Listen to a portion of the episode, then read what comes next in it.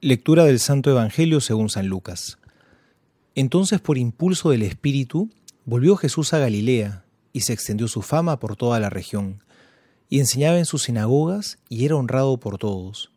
Llegó a Nazaret, donde se había criado, y según su costumbre entró en la sinagoga el sábado, y se levantó para leer.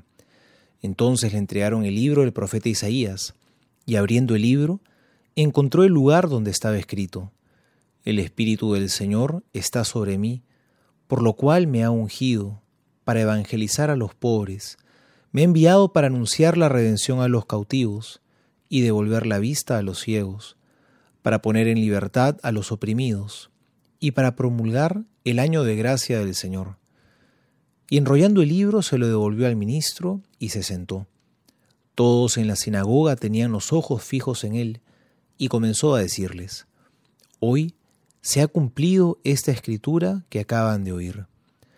Todos daban testimonio en favor de él y se maravillaban de las palabras de gracia que procedían de su boca y decían, ¿no es este el hijo de José? Palabra del Señor, gloria a ti, Señor Jesús. En la sinagoga, primero el rabino leía un pasaje de la ley, y luego venía un laico mayor de 30 años y podía leer un pasaje de los profetas. Eso es lo que hace Jesús en este pasaje. Y después de leer el escrito, da uno de sus primeros discursos. Y el Señor va a aprovechar la lectura de ese texto sagrado para revelar el sentido de su misión. Y va a decir, el Espíritu del Señor me ha ungido, me ha enviado a anunciar la buena noticia, la libertad a los oprimidos, para anunciar el año de gracia del Señor. ¿En qué consiste este año de gracia? Cada 50 años los judíos tenían una costumbre, celebraban lo que ellos llamaban el año jubilar. Era un año en el cual se perdonaba todo, se, liberaban a los esclavos, se perdonaban todas las deudas, se devolvían a sus dueños las tierras, se perdonaba a los prisioneros. Y todo esto lo hacían como un signo, como anticipo de lo que sería la llegada del Mesías.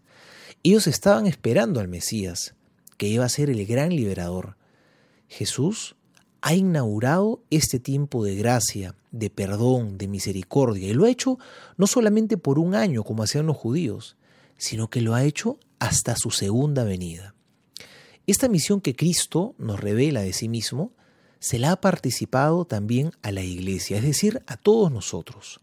La iglesia es el cuerpo de Cristo y está llamada a continuar en este mundo la misión del Salvador. Estamos llamados a traer la buena noticia a nuestro tiempo, a anunciar también este año de gracia que Jesús menciona. Este es tiempo de perdón, de misericordia, de acogida.